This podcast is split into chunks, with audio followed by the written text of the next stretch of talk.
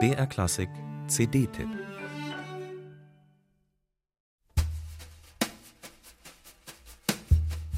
Schon mal was vom Küstenlinienparadoxon gehört? Als Küstenlinienparadoxon bezeichnet man die Beobachtung, dass die Küstenlinie einer Landmasse keine eindeutig definierbare Länge hat.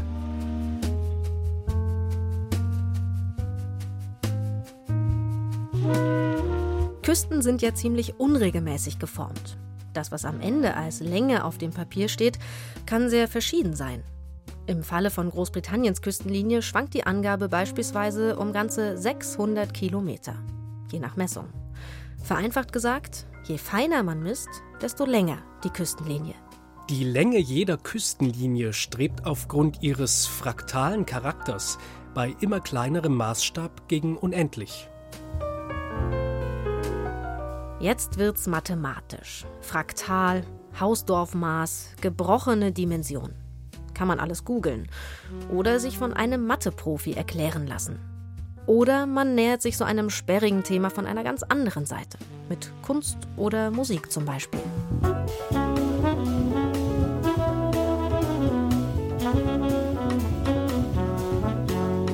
(2017) Fünf Musiker aus Deutschland, Italien und Österreich finden das Küstenlinienparadoxon so spannend, dass sie ihre Band so nennen. Coastline Paradox. Ihre Musik voller Widerhaken. Kein Geplänkel, kein Durchrausch-Jazz, stattdessen hintersinnige Stücke mit Titeln wie Die Rache, Das muss sein oder War okay.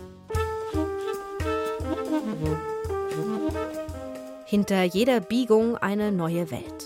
Oder zumindest ein neuer Klang. Das Debütalbum mit dem Titel Welf und Eiger lebt von stilistischen Brüchen. Da fallen Tonarten auseinander, Rhythmen kippen in alle Richtungen, eingängige Melodien fransen aus.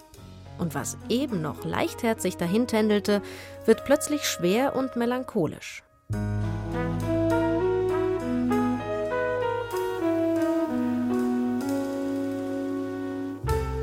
Die Musik von Coastline Paradox treibt, stockt, schwenkt ständig um.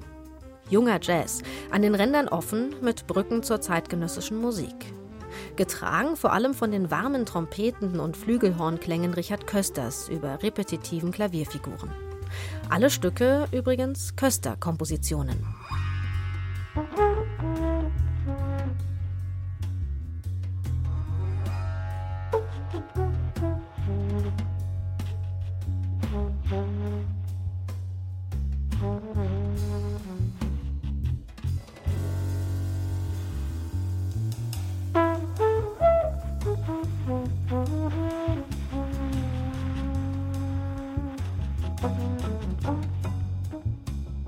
Eine Küstenlinie wird länger, je feiner man misst.